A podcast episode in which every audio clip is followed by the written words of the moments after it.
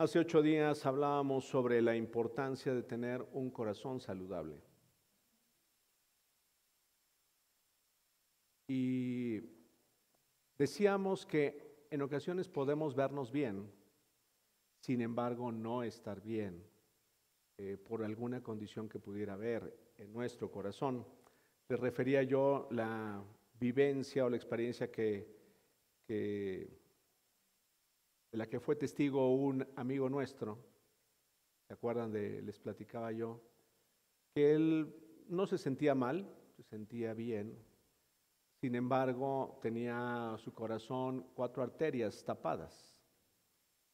Y que eso, bueno, realmente esas arterias tapadas podían provocar eh, un infarto fulminante, sin embargo lo fue detectado a tiempo, fue detectado a tiempo pero claro, después de ese momento, él ha tenido que aprender a vivir eh, con una serie de chequeos constantes, eh, con unas dietas especiales que han sido prescritas por el doctor y sobre todo siendo obediente, siendo obediente a las indicaciones que ha recibido desde el punto de vista médico. Hoy quiero continuar con la segunda parte de esto. Y voy a entrar un poquito en introducción de lo que, o para entrar estando, teniendo una introducción un poquito, lo que estamos, lo que vimos la semana pasada, para reconectarnos nuevamente en relación al corazón. Hoy lo que vamos a ver eh, tiene que ver también con cambiar en el corazón algunos conceptos que a lo largo del tiempo hemos tenido, pudiéramos haber tenido. Y decíamos la semana pasada que no es suficiente eh, conocer versículos para tener una vida diferente. Fue una de las cosas que mencionaba. También no es suficiente haber visto el poder de Dios eh, manifestado de una manera frente a nosotros o aún en nosotros para que eso cambie el corazón. Puede ser que, eso haya realmente haya impactado nuestra vida. Sin embargo, en ocasiones lo que me he percatado es que eh, rápidamente se nos olvida lo que Dios hizo y el poder que Dios manifestó a nuestra vida eh, en, diferentes momentos. No sé si lo han notado que cuando el poder de Dios ha sido evidente en nuestra vida, como que hay una, una disposición, una disposición para eh, de alguna manera eh, reaccionar o estar en sintonía con Dios, pero, pero pasa el tiempo, se nos olvida y en ocasiones volvemos a caer en la rutina volvemos a caer en lo que antes vivíamos y sin embargo eso no cambió ni modificó lo que estaba en nuestro corazón. Decía la, la, semana pasada, no es suficiente el deseo de no pecar, qué bueno que lo tenemos. No es suficiente el deseo de ya no equivocarme, sino que tengo que hacer algo al respecto para que realmente la condición de mi corazón cambie. Eh, no es suficiente pensar que la batalla que hoy ganamos espiritualmente, con esa ya estaremos saliendo adelante, porque constantemente tendremos batallas estando sobre la tierra. Vamos a tener y vamos a estar expuestos a padecimientos en ocasiones, vamos a estar expuestos a ataques del enemigo directos hacia nuestra vida, va a estar afectando o queriendo afectar nuestra vida, pero el hecho de ignorarlo no significa que no va a suceder sino que ahí y muchas de las batallas que se llevan a cabo están en nuestro corazón. Decía yo que tampoco es suficiente haber cumplido con algunas cosas, con algunos principios o mandamientos.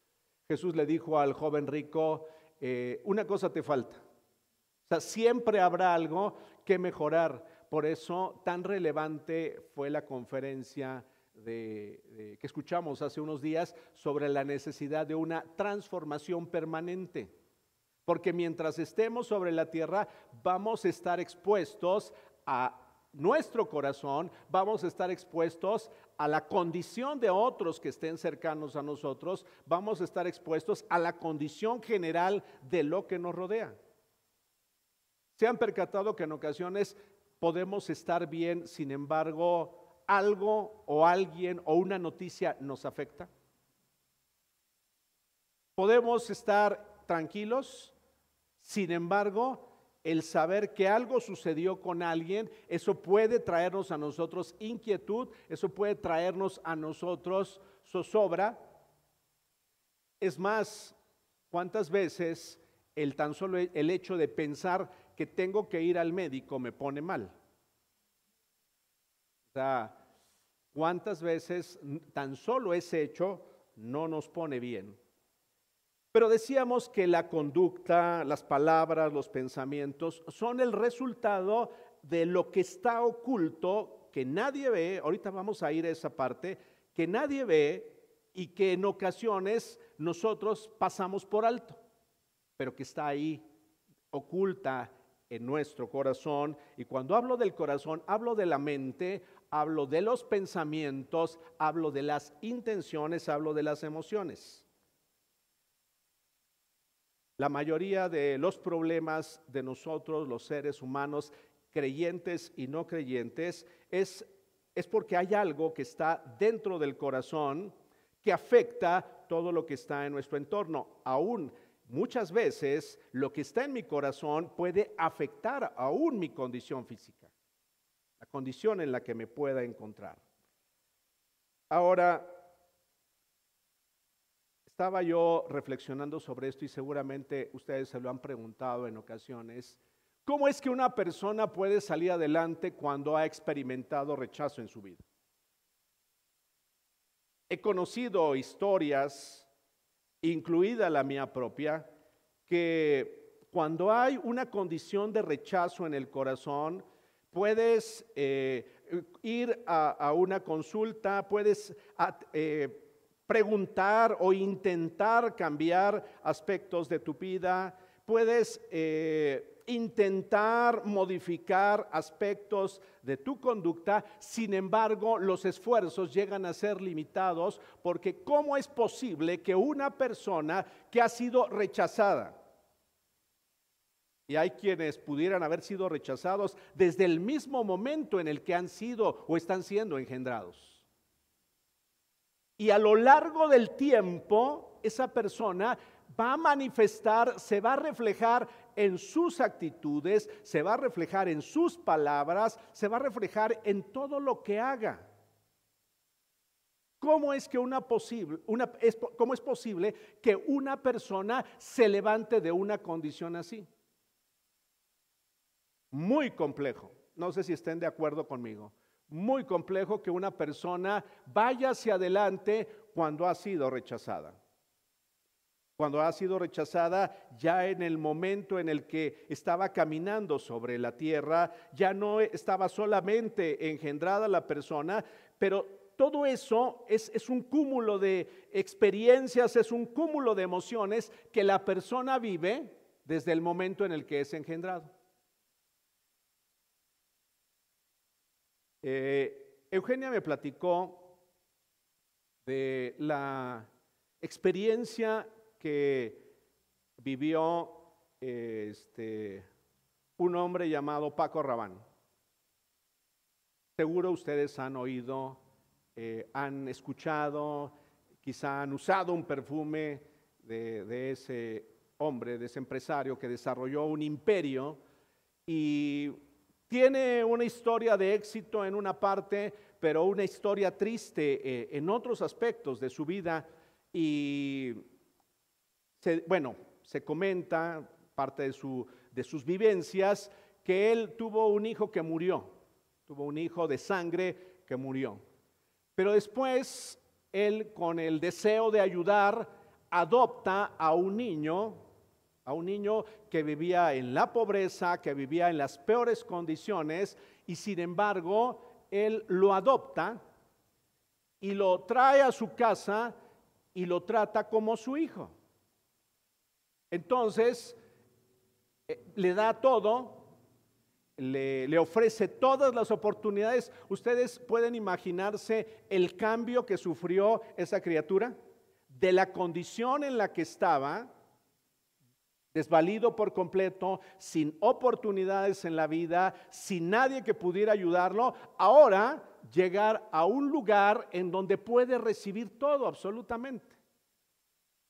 ¿Me ayudan un poco con sus, imaginándose lo que puede haber sido el cambio para ese bebé que vino o ese niño que vino a, al, a ser parte de este hombre? Se dice que pues nunca, nunca logró eh, congeniar con su papá. Nunca logró aceptar todo lo que le estaba dando. ¿Por qué? Porque había las circunstancias seguramente en las que, en las que ese niño creció, bueno, se formó más bien, fueron difíciles. Quizá nunca se sintió parte de esa familia o de esa persona y su vida fue un traspié, un, fracaso, una serie de problemas y errores en su vida porque no estaba, no se sentía aceptado, porque legítimamente sí, eh, legalmente sí era su hijo, pero en el corazón había algo con lo que este niño luchaba. De hecho, se dice que él pudo haber heredado la fortuna y el imperio de Paco Rabanne. Pero no fue así. No fue así. Le dejó una pequeña parte de su herencia y platicábamos Eugenia y yo y decíamos que bueno, porque quizá hubiera sido peor la condición al haber vivido en la condición en la que estaba. ¿Por qué le cito este ejemplo? Cuando nosotros, y más adelante lo voy a tocar, cuando nosotros hemos venido a Dios, tenemos la posibilidad de vivir realmente como hijos. Más adelante vas a ver por qué te lo estoy diciendo. No pierdas de vista la historia de este niño. La historia de este niño que pudiendo haber aprovechado tantas oportunidades, las desperdició. ¿Sí? Me ayudan ahí guardando esto, poniéndolo ahí en el archivo de su, de su memoria ahorita por unos minutos. Vamos a continuar. ¿Cómo es que una persona puede salir adelante de traumas o heridas en el alma?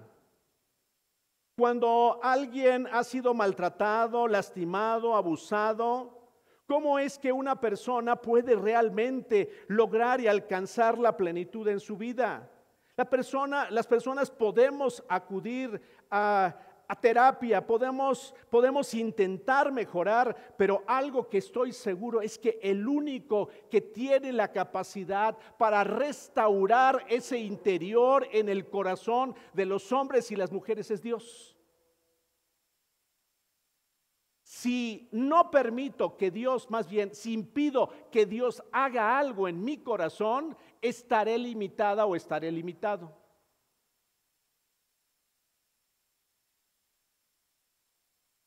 ¿Están escuchando? Si no permito que Dios haga algo en mi vida, ¿estaré limitado? ¿Estaré herido durante el resto de mi vida? No importando los intentos que haga, y quizá muchos tendrán un buen efecto, pero el único que puede ir a la profundidad de mi vida y restaurar restaurarme de esa situación que viví es Dios. ¿Cómo puede ser sanado ese corazón? ¿Cómo puede ser sanado? ¿Cómo puede ser sanada la persona de ese momento que le persigue una y otra vez y otra vez, trayendo muchas veces condenación, trayendo dolor, trayendo eh, resentimiento? Y algo que te puedo decir es que también de eso puedo hablarte muchísimo, que el único que puede hacerlo es Dios. Decía yo que lo que está en el corazón también puede ser producto de lo que yo he admitido que entre a mi corazón, de lo que yo he aceptado como una verdad. Inclusive puedo haber aceptado conceptos erróneos acerca de Dios.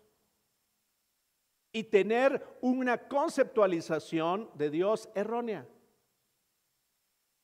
Un concepto equivocado de lo que realmente no es Dios. Vamos entrando de lleno a la segunda parte. Proverbios 4, 20, 23, para quienes están tomando nota y para quienes están meditando sobre esto. Proverbios 4, 20 al 23 dice de esta manera, Hijo mío, presta atención a lo que te digo. De hecho, estoy leyendo la nueva traducción viviente. ¿Cuántos de ustedes conocen el versículo, sobre toda cosa guardada, guarda tu corazón porque de él mana la vida? Les puedo asegurar que la mayoría de las veces no habíamos meditado sobre la, la parte que antecede a esta porción. O sea, sobre toda cosa guardada, guarda tu corazón. Pero unos versículos antes está la clave o parte de la clave de lo que Dios desea que yo entienda para poder cuidar y guardar mi corazón. Están conmigo? Generalmente lo que antecede y lo que es posterior a un versículo tiene también una riqueza y una forma, una herramienta que me ayuda para saber cómo aplicarlo a mi vida.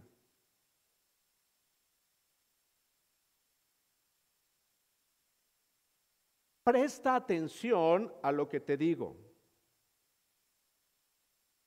Ah, ¿Se han dado cuenta que uno puede estar platicando con alguien y sin embargo la persona no le está prestando a uno atención?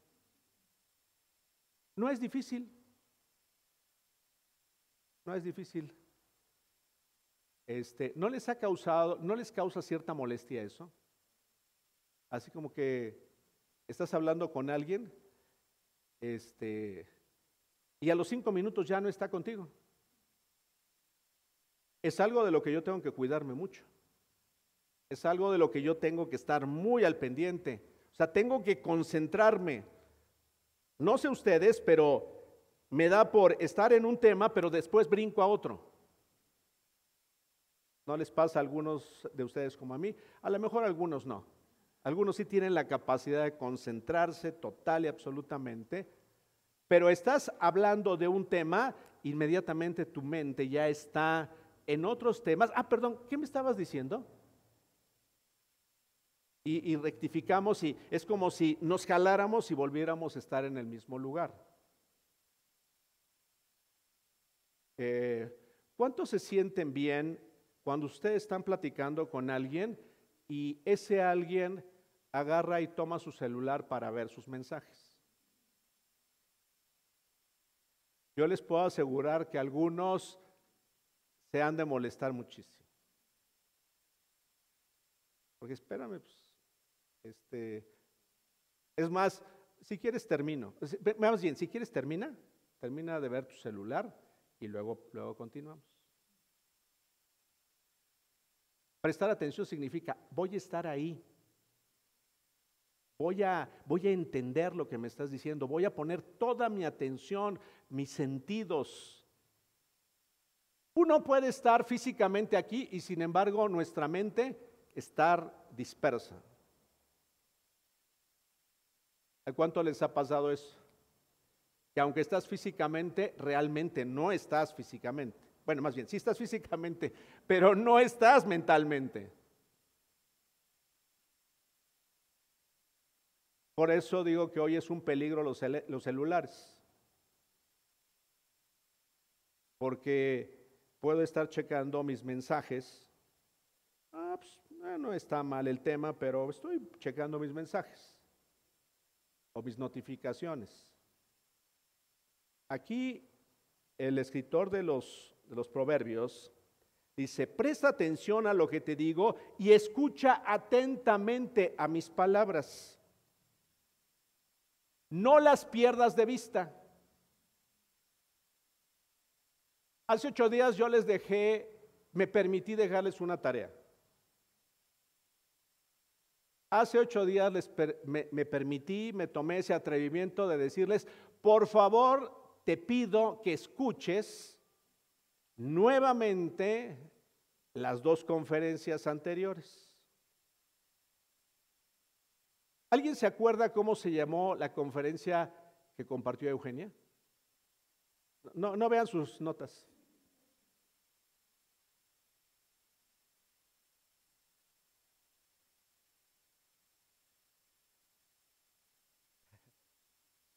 Fíjense, nos cuesta trabajo recordar el, tema.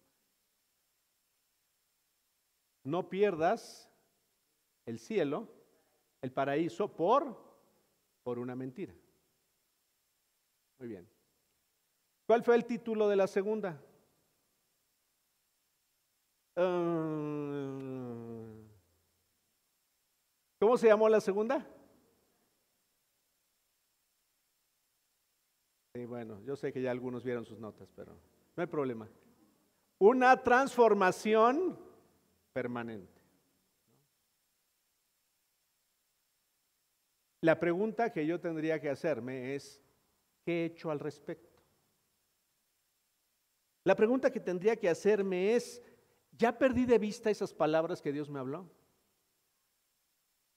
Les puedo asegurar que la gran mayoría de las veces perdemos las palabras que Dios ya nos habló. ¿Les ha pasado como a mí? Pierdo de vista, significa ya no me acuerdo más de ellas. ¿Alguien ha perdido las llaves alguna vez? Hay quien dice, pues a lo mejor todo el tiempo las pierdo. Y te angustia, ¿no? O sea, pero ya las perdí otra vez. Y más si las perdiste afuera y tienes que entrar a casa. Las palabras que Dios te ha hablado a ti y a mí son muy importantes. Más importantes que las llaves de la casa. ¿Están de acuerdo conmigo? Las perdemos de vista. Las perdemos de vista quedan en el, baúl de los recuerdos de nuestra vida. Ahí se quedan muchas de las palabras que Dios me ha hablado, que Dios ha hablado a mi vida. Déjalas llegar, fíjate bien, déjalas llegar hasta la superficie de tu corazón. Eso es lo que dirá la escritura. Déjalas llegar a la superficie de tu corazón Déjalas llegar, déjalas llegar solamente a, estuvo padre la conferencia.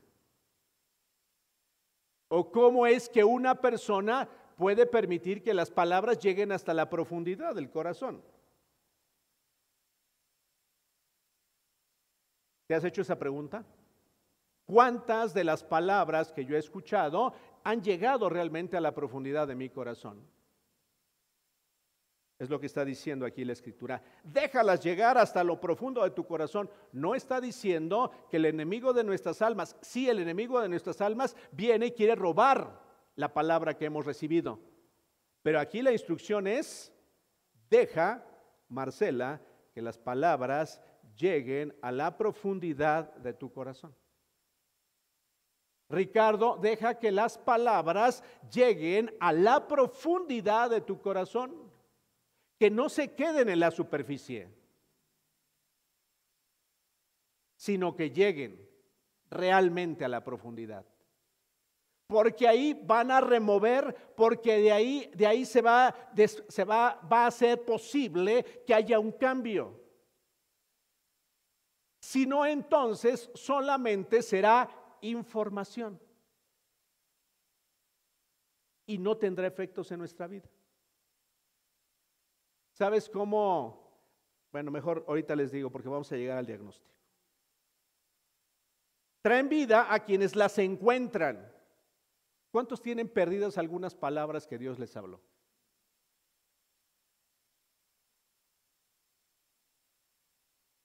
Traen vida a quienes las encuentran y dan salud a todo el cuerpo. Espíritu, alma y cuerpo. Sobre todas las cosas, cuida tu corazón, porque este determina el rumbo de tu vida. Este determina mis acciones, esto determina mis palabras, esto determina mis pensamientos, esto determina mis reacciones. Vamos a estar o estamos rodeados de personas que se van a equivocar. ¿Es cierto o no? ¿Cuántos están conscientes de ello? ¿Sí? Las personas que nos rodean se van a equivocar. La pregunta es, ¿eso me llevará a equivocarme a mí? La mayoría de las veces sí. Alguien se equivoca y me equivoco junto con esa persona. Eh, alguien me afecta y entonces el daño lo, lo abrazo y me afecta a mí también.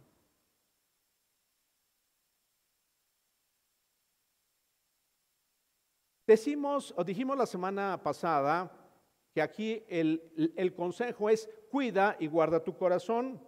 Y esta palabra es la palabra llamar. Es un vocábulo o es una palabra muy importante.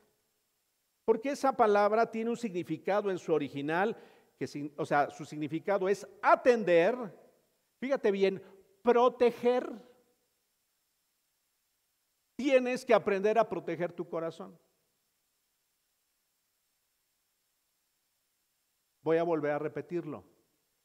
Tienes que aprender tú y yo a proteger mi corazón de los embates de la vida, de las situaciones a las que me enfrento, de lo que escucho, de lo que veo, tengo que guardar mi corazón, tengo que proteger mi corazón.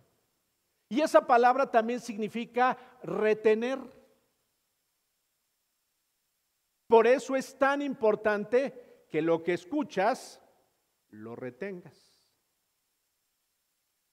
Cuando lo retienes, cuando lo estás guardando, cuando estás yendo a la profundidad, entonces tienes una posibilidad de cambiar. Mientras tanto, tan solo me engaño. Inclusive es la misma palabra que Dios usa cuando se refiere a Adán en el huerto y le dice que debía la tierra labrarla y guardarla. Desde ahí, desde ese momento, Dios la establece. Entonces, guardar significa atender, proteger, retener. Muy bien. Vamos a entrar algunos principios rápidamente para entender cómo a través de, de, lo que la escritura dice me pueden ayudar a tener un corazón saludable. Yo quiero tener un corazón saludable. Yo no solamente quiero eh, cambiar en algunas cosas, yo quiero tener un corazón saludable. Porque ese corazón va a permitir que realmente mi vida sea de bendición para otros, va a permitir que no, no, no tenga tantos errores quizá como los he tenido en el pasado, que esté en paz con Dios y conmigo mismo, que pueda hacer mejor, mejor las cosas y no solamente quedarme en intenciones. Primer aspecto, si estás anotando, si estás tomando nota. Solo Dios conoce la verdad de la condición del corazón. Solo Dios conoce la verdad de la condición del corazón. Es el único que tiene esa capacidad. Puedo pretender engañarme y engañar a otros. ¿Cuántos saben que el corazón es engañoso? El corazón es muy engañoso. Y yo, yo puedo este, vestirme de religiosidad y pensar que estoy haciendo lo correcto.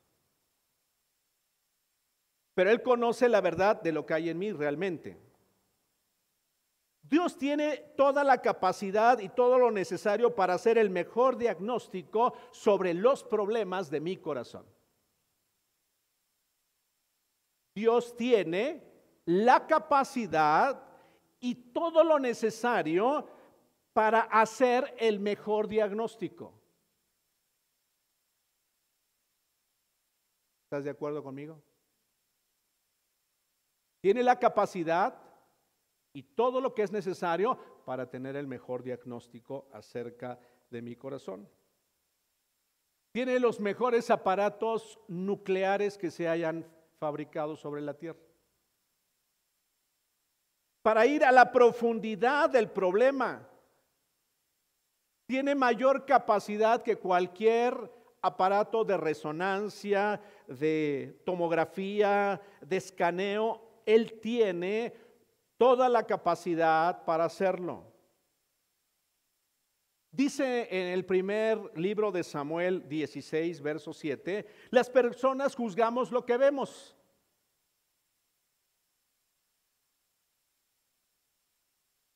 Las personas juzgamos lo que vemos, pero Dios mira el corazón.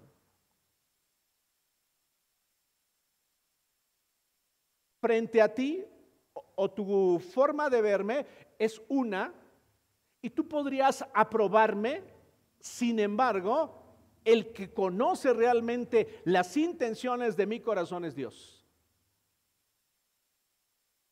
Eso es un aspecto importantísimo que debo aceptar.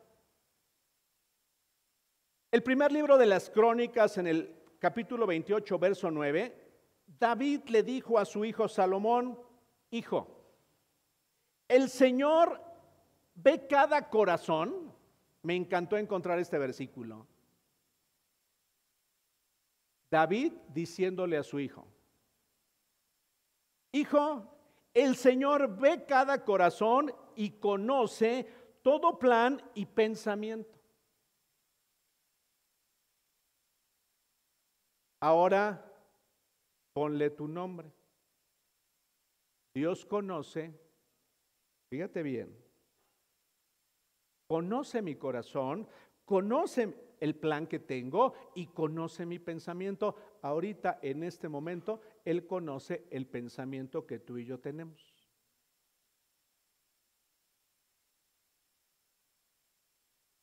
En el primer libro de las crónicas, capítulo 29, verso 17, Señor, yo sé que tú examinas nuestro corazón. David diciendo, Señor, yo sé que tú examinas nuestro corazón. ¿Me ayudan, por favor? ¿Y cuántos están dispuestos a ayudarme en esta mañana? Repitan conmigo. Señor, tú examinas nuestro corazón.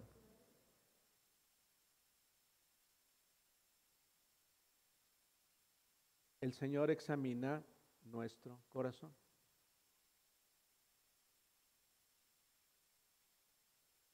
y te alegras cuando encuentras en él integridad.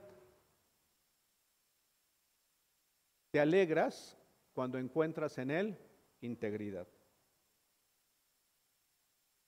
Para que esto suceda, para aceptarlo, debo reconocer que Dios es una autoridad en la materia. Generalmente cuando tenemos un problema de salud, lo que nos indica el sentido común y el razonamiento, ¿qué hacemos? Buscamos a alguien que tenga autoridad en la materia. Si tienes una muela cruzada, tenemos una muela este, llamada del juicio, todavía no, me han explicado por qué le llaman del juicio, pero bueno.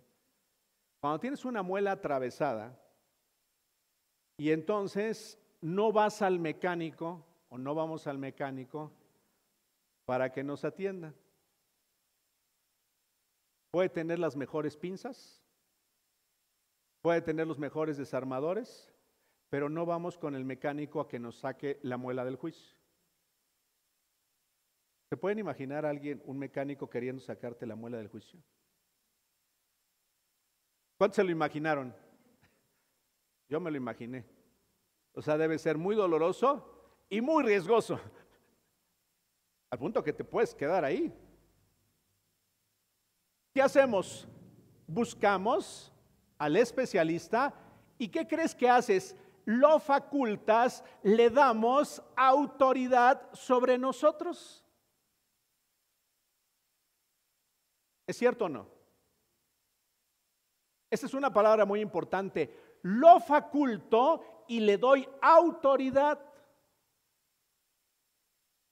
Y entonces esa autoridad le permite a él, agarra el médico, el maxilofacial o este, un especialista, un cirujano, y entonces agarra y, cuando me quitaron a mí las muelas del juicio, primero me taparon los ojos, me pusieron musiquita, y yo nada más oía que decía,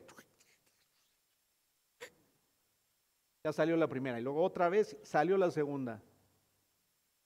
Él me dio una serie de recomendaciones, salí de ese lugar y bueno, pues pasaron los días y estuve bien.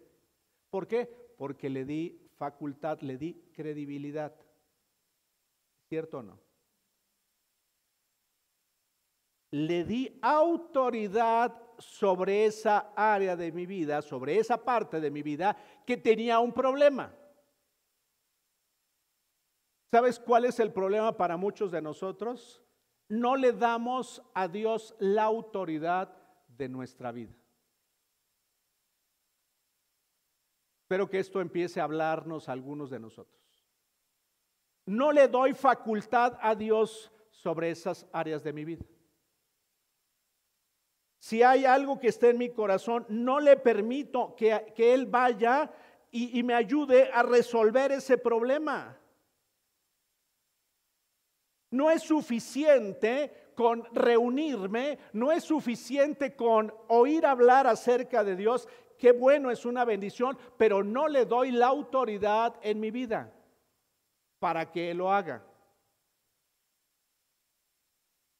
Para poder estar bajo la autoridad de Dios, esto es muy importante, aún para quienes nos están escuchando o para quienes van a escuchar este, esta reflexión sin importar el tiempo en el que le escuches, para que haya autoridad de Dios o reconozcamos la autoridad de Dios sobre mi vida, debo reconocer la paternidad de Dios sobre mí. Debo reconocer a Dios como un padre. A lo largo del tiempo he visto cómo las personas Cambiamos de religión, pero no le damos a Dios autoridad. Simplemente cambio de lugar, cambio algunas costumbres, pero realmente para mí no, yo no acepto la paternidad de Dios sobre mi vida. Esto es muy importante. ¿Y cuando viene, cuando inicia ese proceso? Cuando acepto a Jesús como el Señor y Salvador de mi vida. Esto es muy importante. Cuando acepto a Jesús como el Señor y Salvador de mi vida. Por favor, quien me está escuchando, si no lo has hecho, debes detenerte, debes tomar un tiempo para hacer una oración con todo tu corazón ahí donde estás. No sé si estás en alguna otra parte del mundo, no sé si estás aquí, no sé si posteriormente tú lo escucharás, pero si tú no has hecho una decisión para aceptar a Cristo, no va a ser posible que entonces la paternidad de Dios sea ejercida sobre nuestra vida. ¿Sabes cuál es el error que he visto? Hay personas que a lo largo de su vida han escuchado acerca de Dios desde pequeñas y sin embargo no llegaron al punto de hacer una oración para decirle a Dios, te reconozco como el Señor y Salvador de mi vida, me arrepiento de mis pecados, ven a mi vida. Las personas no lo hicieron producto de la rutina. Y entonces solamente se acostumbraron a ser asistentes. Juan 11, Juan 1.11 dice, vino a los de su propio pueblo y hasta ellos lo rechazaron. Pero a todos los que creyeron en él y lo recibieron, les dio el derecho de llegar a ser hijos de Dios.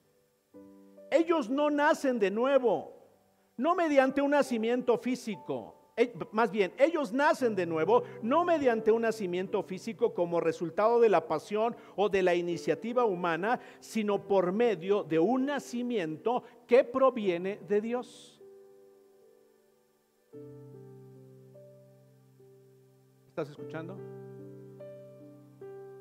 Un nacimiento que proviene de Dios.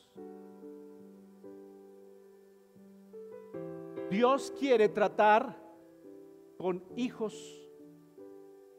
Dios trata con hijas. Entonces se lleva a cabo, ¿sí? Esa esa unión, ese enlace con Dios, ese reconocimiento de que no estás huérfana, de que no estás huérfano, sino que tienes un Padre que va a estar al pendiente de tu vida y que si algo le interesa es tu corazón y mi corazón.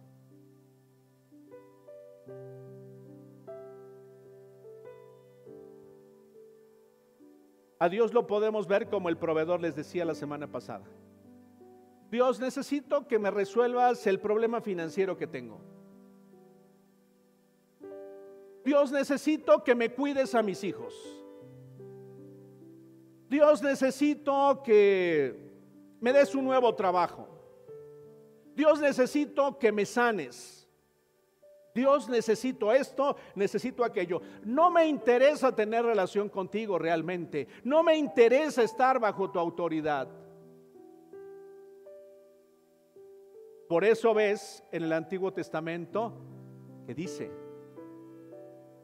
sus caminos notificó a Moisés y a los hijos de Israel sus obras. Los hijos de Israel se quedaron solo con las obras, no llegaron realmente a conocer a Dios como lo hizo Moisés. Y el problema del corazón es que tú no lo vas a poder resolver. Yo no lo voy a poder resolver. El, conflicto que traigo en el corazón acerca de la identidad en mi vida no lo voy a poder resolver yo. No, no se va a resolver sirviendo, no se va a resolver participando en un grupo cristiano, no se va a resolver en una terapia. La identidad se va a lograr y la restauración del corazón se va, se va a lograr mediante esa relación de padre e hija, padre e hijo. Es la única forma, porque si no entonces me sentiré como ese niño que fue adoptado por ese, ese hombre, Paco Rabán. Me voy a sentir extraño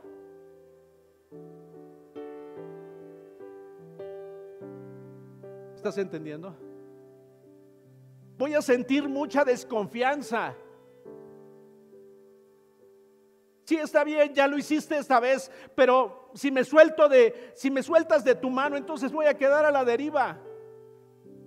El Padre que tenemos, Dios, es mucho más extraordinario que cualquier cosa que pudiéramos haber visto sobre la tierra, que cualquier ejemplo que podamos haber tenido. Mi corazón necesita saberlo y reconocerlo todo el tiempo. Dios es mi Padre.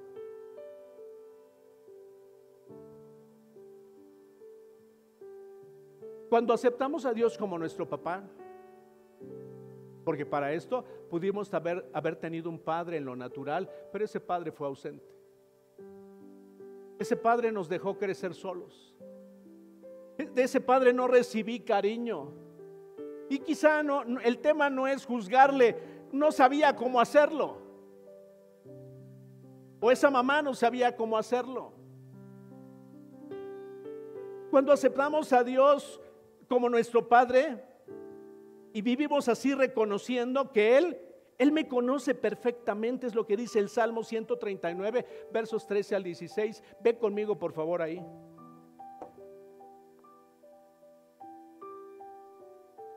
Quizá este es el, salmo de los que más aprecia mi vida. Aprecio la revelación que Dios le dio a Pablo y a tantos hombres. Pero lo que este salmo dice para mí ha sido clave a lo largo de la vida. Y no tiene muchos años que fue claro para mi vida. Algo que sí te puedo decir es que cuando conocí a Dios, tenía 10 años, a los 10 años, casi 11 años, te lo aseguro, no te estoy exagerando, pude ver el poder de Dios manifestarse a través de mi vida. Orar por, por personas y las personas sanar. Desde los 11 años. Eh, crecí y, llegué a los 18, 19 años y ver cómo el poder de Dios sanaba y restauraba la vida de las personas en su, en su condición de salud. He sido testigo de, de, hombres y mujeres que se han levantado de una silla de ruedas cuando estaban ahí. Pero eso no fue suficiente para conocer a Dios realmente como un papá. ¿Estás escuchando? Yo necesitaba, y no porque, y lo digo porque lo dice la escritura, yo necesitaba conocer a Dios como un padre. Si no, seré un extraño. Unas veces confiaré y otras veces no confiaré. Unas veces tendré mis dudas unas veces caminaré pensando que algo malo va a suceder y, algo que es cierto es que en el mundo tendremos aflicciones, pero dijo Jesús, confíen, yo estoy con ustedes hasta el último instante. Pero eso puede estar en el pensamiento solamente, pero no haber caído a la profundidad del corazón.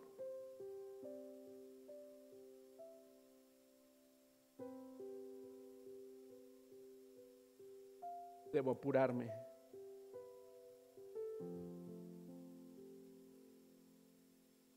Examíname, oh Dios, y conoce mi corazón. Pruébame y conoce los pensamientos que me inquietan.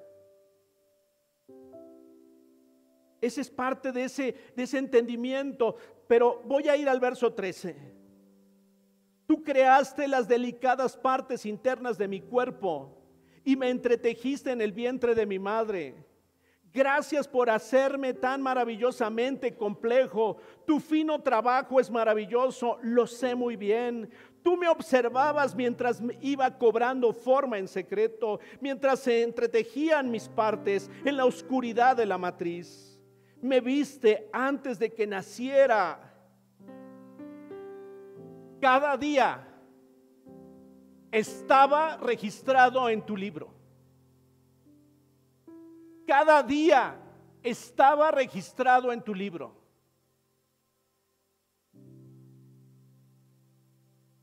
Cada día.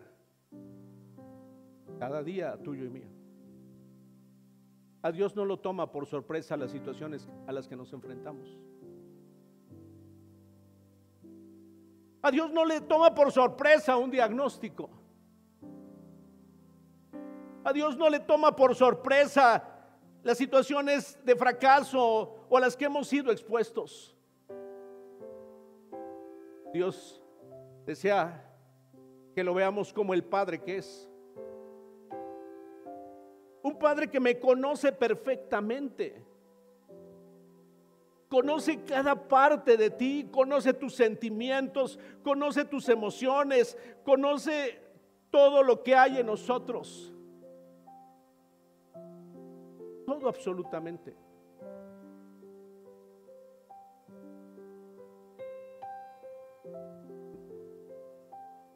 Cada momento fue diseñado antes de que un solo día pasara. Me conoces perfectamente.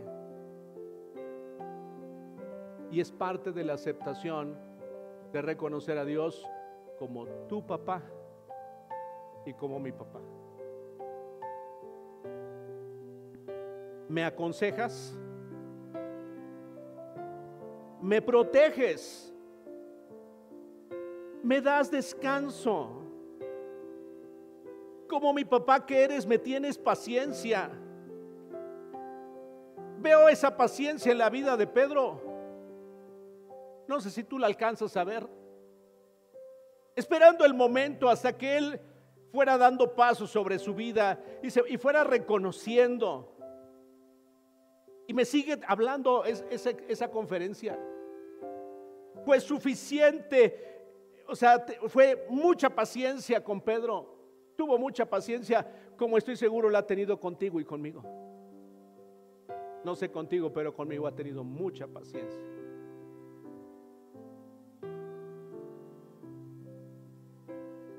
50 años siendo paciente él. 50 años siendo paciente. Cuando conozco a Dios como un papá, me daré cuenta que Él me ama con amor eterno. No te ama condicionalmente. No te ama si te portas bien y si te portas mal te deja de amar. Esto es una verdad muy importante que debo entender. Dios no me deja de amar. Y sabes, cuando puedo desviarme o cuando voy por un camino, su amor hace algo, permite algo, me, pone un obstáculo en mi vida para que yo redireccione. Permite una circunstancia adversa a veces en mi vida para que yo rectifique y vuelva en sí. Me corrige y me disciplina cuando lo necesito. Me enseña. Me moldea y me da forma algo que me encantó y para todo esto hay versículos, no me da tiempo de mencionártelos todos. Me consuela. Me consuela. Dios me consuela.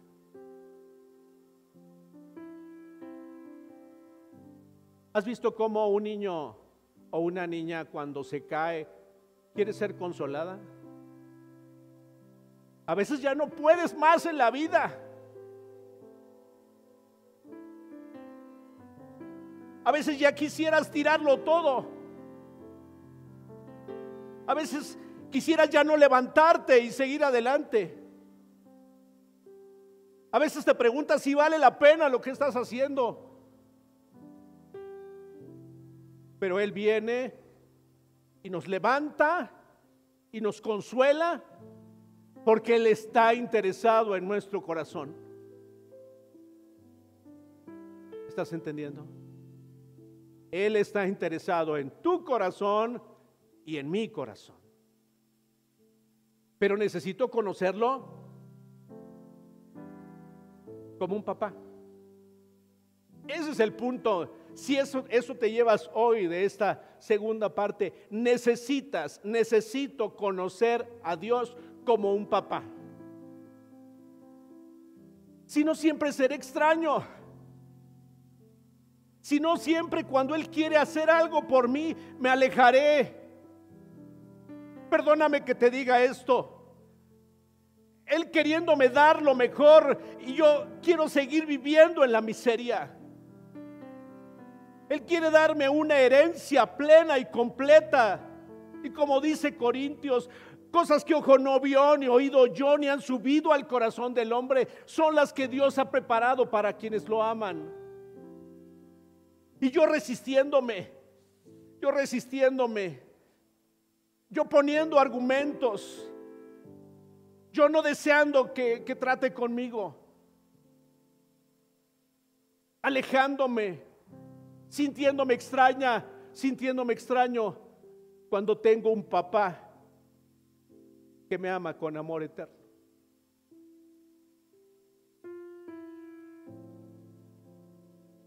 Un papá que me bendice con toda bendición espiritual. Tú no eres de segunda, ni, ni de tercera, ni de cuarta. Tienes un papá que tiene una herencia espiritual y Él quiere añadir bendición a tu vida y a mi vida. si nosotros siendo malos sabemos dar buenas dádivas a nuestros hijos? ¿Cuánto más el Padre Celestial quiere verte crecer, quiere verme crecer, quiere vernos desarrollándonos, quiere vernos alcanzando y conquistando áreas de nuestra vida? Y cambiando nuestro corazón. Pero eso no sucede a menos que le dé esa facultad y le diga, aquí estoy, aquí estoy. Ven a la profundidad de mi corazón. No, no quiero vivir en la superficie. Ve a la profundidad de mi corazón. Me provee todo lo que necesito. Tengo un padre que me perdona. Tengo un padre que me trata justamente. Hay cosas que jamás vamos a poder entender. ¿Estás de acuerdo conmigo? Hay cosas que no vamos a poder entender. Para las que no vamos a encontrar explicación, no sé a quién le esté hablando hoy. Ya no busques explicación sobre las situaciones de la vida. Mejor reconoce que tienes un Padre que está dispuesto a proveer todo lo que necesitas. Que está dispuesto a darte todo lo que necesitas.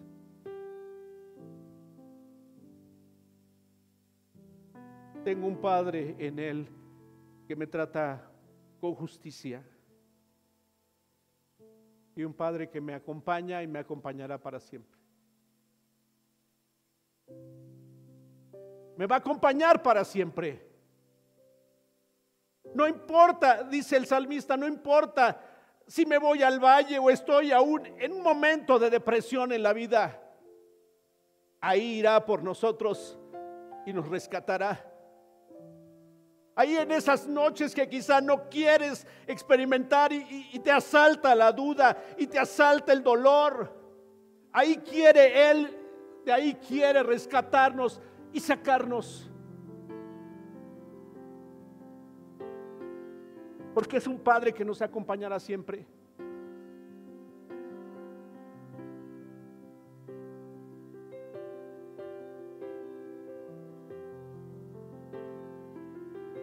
Cuando aceptamos a Dios como nuestro Padre, ahí es donde Esos cambios son trascendentes en nuestra vida.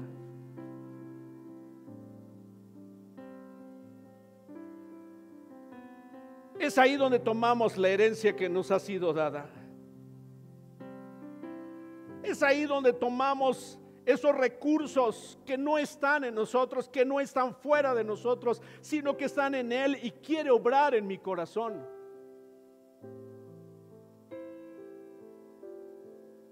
cuánto, he, cuánto ha batallado mi vida para encontrarme a mí mismo. El único que lo ha hecho posible ha sido Él. Ha sido Él.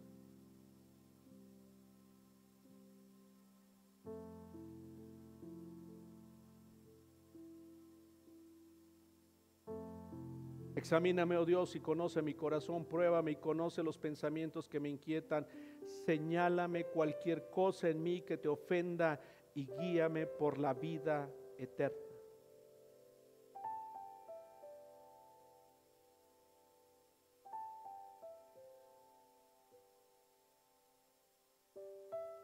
Termino con esto. Debo darle a Dios autoridad, facultad sobre mi vida. Yo espero que lo hayas, que lo entiendas y si no, vuelve a escuchar esto facultad sobre mi vida.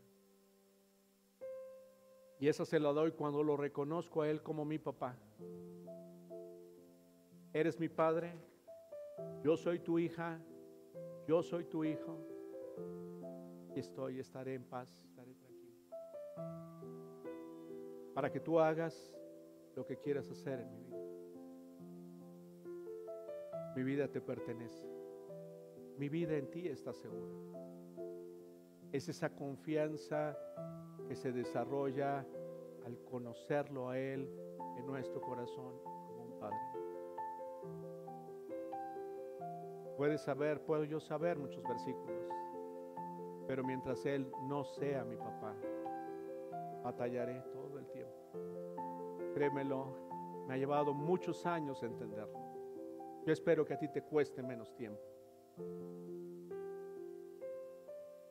La clave para un corazón que debe ser transformado, para tener un corazón saludable, empieza con el reconocimiento de quién es Dios, darle autoridad como el mejor que pudiera existir para traer esa restauración a mi vida y someterme a Él. Ya no me da tiempo para hablarte, pero es, te lo voy a dejar como una idea. Necesitamos hacernos un chequeo constante del corazón.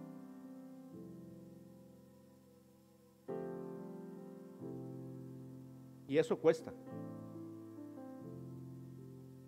Si lo vemos en lo natural, hacerse un chequeo cuesta, ¿verdad? También cuesta hacerse un chequeo. Un chequeo del alma y del corazón cuesta. Cuesta tiempo. En la vida andamos corriendo. Una de las cosas que Dios me hablaba mientras reflexionaba sobre esto que hablaría con ustedes. En la vida ando corriendo y no me detengo. No me detengo, Oliver, a preguntarle a otros, ¿cómo ves mis reacciones? ¿Cómo ves mis actitudes? ¿Mi vida está siendo de bendición para ti? ¿Estoy siendo de bendición para ti? ¿O me estoy engañando a mí mismo? ¿Ves algún cambio en mi vida? Cuesta. Y las personas que están cercanas a nosotros conocen exactamente la condición en la que estamos. ¿O no?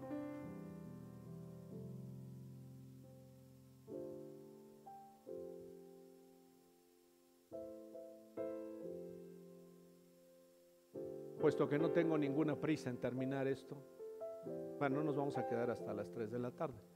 Aquí vamos a dejarlo y vamos a continuar en, otro, en otra parte de este tema. Sobre toda cosa guardada, guarda tu corazón, porque este determina el rumbo de tu vida.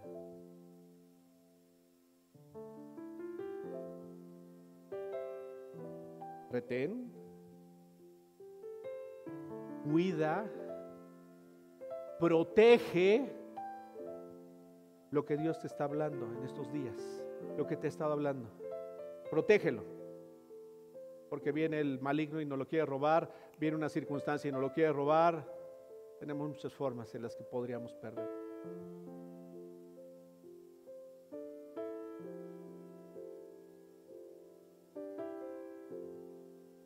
Padre, Te pido en el nombre de Jesús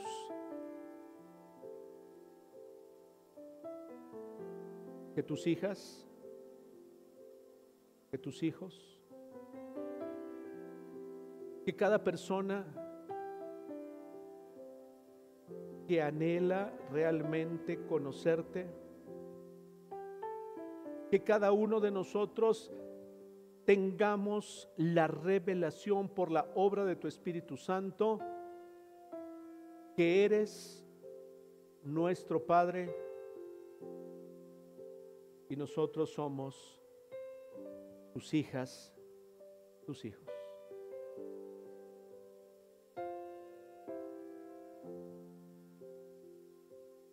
En el nombre de Jesús.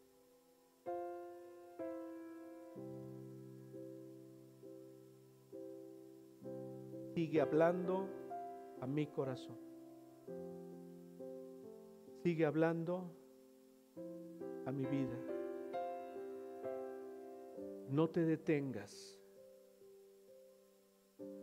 en esa transformación que mi vida necesita. En ese cambio que tú deseas que se opere en mí. No quiero vivir de apariencias. No quiero tener un concepto equivocado. Deseo que tú obres en mi vida, en mi corazón, y dispongo todo mi ser para que tú lo sigas haciendo. Me comprometo para no perder lo que estás hablando a mi vida en estos días. Me comprometo para proteger lo que estás hablando a mi corazón. Me comprometo a proteger las palabras que me has mostrado en los últimos días acerca de quién soy, acerca de lo que valgo para ti, acerca de lo que deseas que mi vida siga siendo. Mi corazón, mi corazón desea amarte por sobre todas las cosas. No solamente cumplir, sino amarte genuinamente. Con toda mi alma, con toda mi mente, con todas mis fuerzas, con todo mi ser. Amarte por sobre todas las cosas.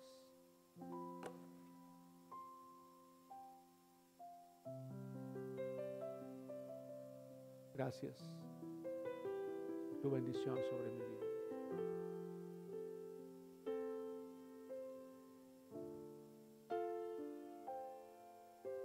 En mi corazón guardaré tu palabra para tener una mejor vida ser de bendición para quienes me rodean. En el nombre de Jesús. En el nombre de Jesús. Amén.